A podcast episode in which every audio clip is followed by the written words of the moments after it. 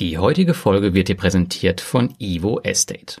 Evo Estate ist eine sogenannte Meta-Plattform im Bereich Immobilien. Das bedeutet, mit einem Account hier kannst du bei unzähligen anderen Plattformen investieren, darunter Reinvest24, Hausers, Bergfürst oder Nordstreet. Momentan lohnt sich ein Blick auf die Plattform besonders, denn Evo Estate hat große Pläne.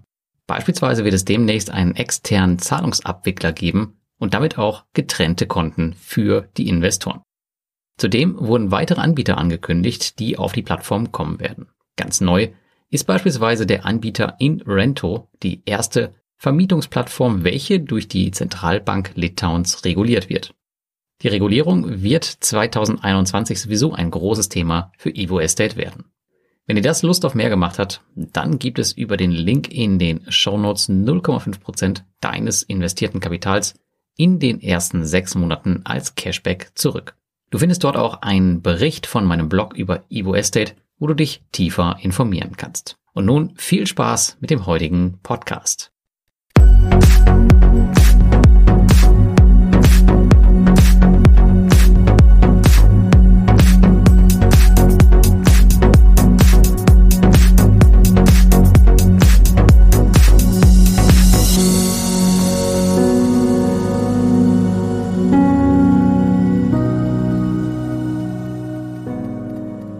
Viele P2P-Investoren haben 2020 bei ihrem Investment Verluste erlitten, aber nur die wenigsten wissen, wie sie genau damit umgehen und wie sie es in ihre Berechnungen mit einbeziehen sollen. Vielmehr verlassen sich so einige auf die Renditeanzeigen bei den Plattformen und rechnen sich so ihre Welt schön. Wieso das aber eventuell nicht der beste Weg ist und was genau ich anders mache, das erfährst du im heutigen Beitrag. Einige meiner Leser sind schon seit 2015 mit an Bord, einige sind erfahrene Investoren, für andere gab es im Shutdown-Crash 2020 ein böses Erwachen. Daher möchte ich einmal mit dir ein bisschen über das generelle Mindset bei Verlusten sprechen und ich zeige dir hier speziell mein eigenes. Und es gibt auch einen praktischen Ansatz, wo ich dir einmal genau erklären möchte, was ich genau mache, um meine wahre Rendite bei den P2P-Plattformen herauszubekommen. Denn auf vielen P2P-Webseiten und auch Blogs seht ihr oft schöne Renditen, jedoch sind in diesen selten die möglichen Verluste mit eingerechnet. Das ist bei mir jedoch anders und alle Renditen, die ihr in meiner neuen Statistiksektion seht, die sind komplett verlustbereinigt. Den Link dazu packe ich euch mal in die Show Notes.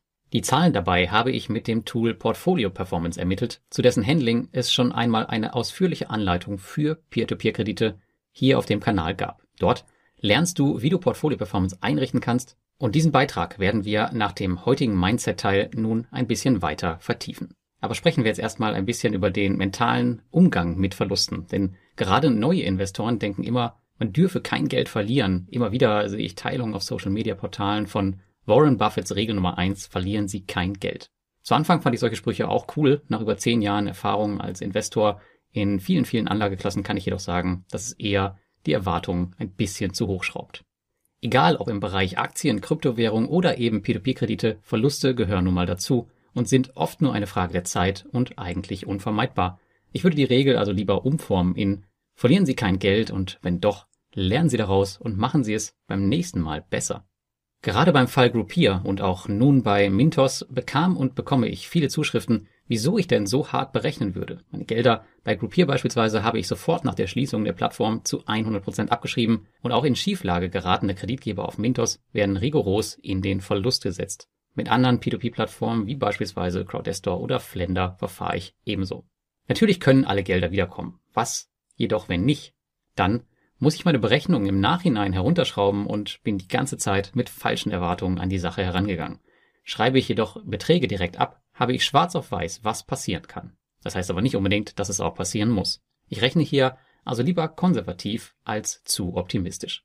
Dabei muss man den Verlust immer ins Verhältnis zum gesamten Investmentportfolio setzen. Was interessiert mich? Ein Kreditgeber auf Mintos, bei dem ich 100, 500 oder gar 1000 Euro verloren habe, wenn ich ein Vielfaches dessen im Monat mit meinem gesamten P2P-Portfolio an Zinsen erwirtschafte.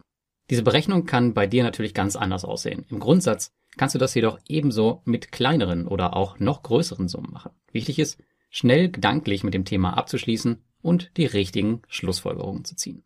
Blickst du der Wahrheit also ins Gesicht und schreibst deine Verluste direkt ab, erreichst du zwei Dinge.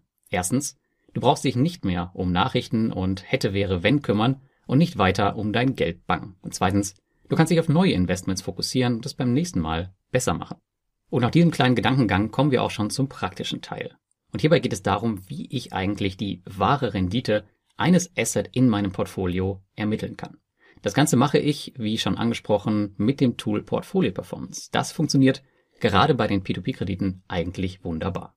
Um dir das Verfahren exemplarisch zu zeigen, gehen wir einmal zwei reale Beispielfälle in meinem Portfolio durch. Danach solltest du in der Lage sein, selbiges auch für dein Portfolio durchzuführen. Anfangen wollen wir zeitgemäß mit Mintos, denn hier haben viele von euch sicher die meisten Verluste erlitten oder stehen kurz davor, Verluste zu erleiden oder vielleicht auch nicht, wer weiß. In einigen Jahren werden wir es mit Sicherheit wissen. Zuerst benötigen wir für unsere Berechnung hier die genauen Beträge, die wir abschreiben wollen. Bei Mintos geht das relativ einfach, denn es gibt eine spezielle Seite für die Rückholung. Hier kannst du dir nun einen Kreditgeber herauspicken, den du abschreiben willst, oder einfach den Gesamtbetrag nehmen. Das bleibt dir überlassen. Ich persönlich nehme den Gesamtbetrag und schreibe davon auf Basis aktueller Hochrechnung der wahrscheinlichen Rückholung 50 bis 70 Prozent ab. Diesen Betrag trägst du nun bei Portfolio Performance als Gebühr in deinem P2P-Konto ein. Diese Gebühr wird dann in deiner Gesamtperformance berücksichtigt. Den Bereich Notizen kannst du dafür verwenden, um zu beschreiben, was genau du abgeschrieben hast. Das macht es dir später einfacher, deine Eintragung nachzuvollziehen.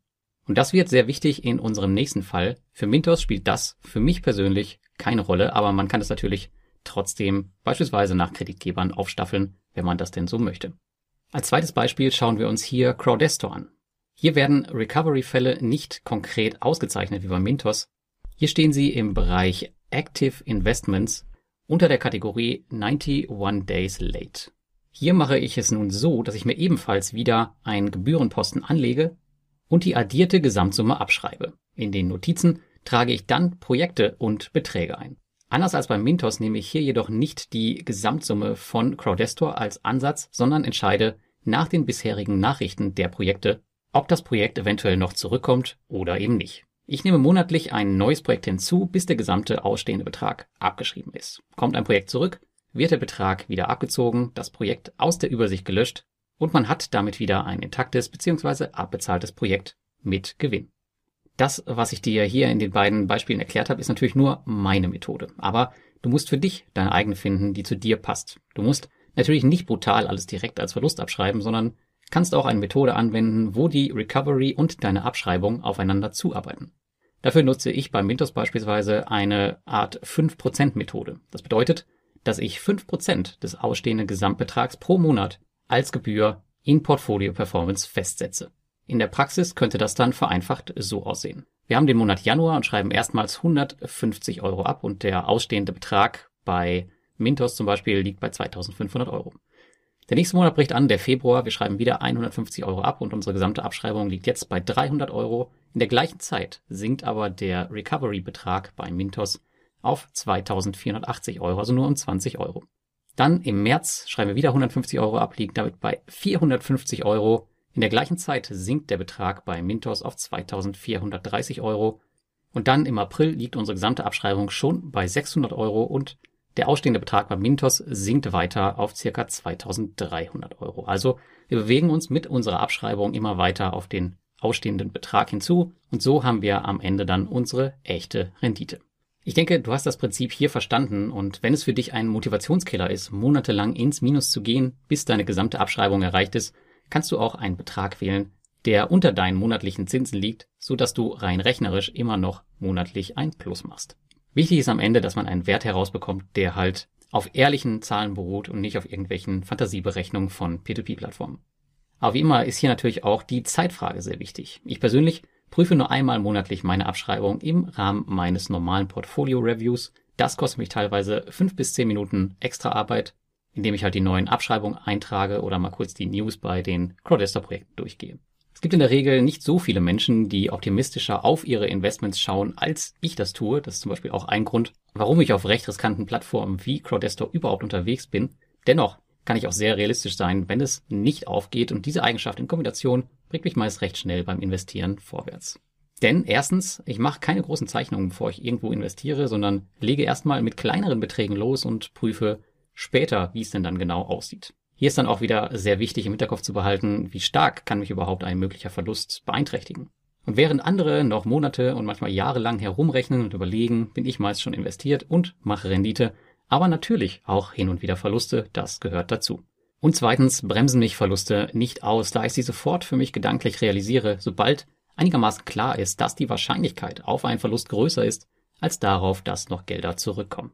Und ich kann absolut verstehen und nachvollziehen, dass Verluste ärgerlich sind und man diese vermeiden möchte. Auf der anderen Seite kann ich jedoch nicht verstehen, dass viele lieber hoffen und die wahrscheinliche Enttäuschung einfach in die Zukunft verlagern. Hier muss man für sich als Investor eine Balance finden, die man langfristig aufrechterhalten kann.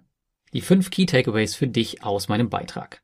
Erstens, wenn ich eins als Investor gelernt habe, dann, dass Verluste dazugehören, auch wenn ich in der Praxis noch nicht viele davon hatte. Zweitens, die angezeigten Renditen der Peer-to-Peer-Plattform sind wertlos. Berechne die Renditen auf einer für dich einheitlichen Basis mit Portfolio-Performance oder einem vergleichbaren Tool. Drittens, um dich nicht vollständig zu demotivieren, kannst du deine Abschreibung auch monatlich vornehmen, bis du deinen Zielwert erreicht hast. Viertens, prüfe monatlich deine Abschreibung und schaue, ob es Positionen zu löschen gibt, die dann vielleicht auch wieder in den Gewinn zurückkommen. Und fünftens, je mehr du deine Erwartungen herunterschraubst, desto weniger kannst du enttäuscht werden. Das gilt übrigens für alles im Leben. Jetzt würde ich aber gerne mal von dir wissen, wie du mit deinen Verlusten im Portfolio umgehst. Schreib es mir bitte jetzt in die Kommentare auf dem Blog oder bei YouTube und lass uns eine kleine Diskussion starten. Wenn dir der Beitrag gefallen hat, dann like und abonniere auch gerne meine Kanäle und wir sehen uns beim nächsten Mal.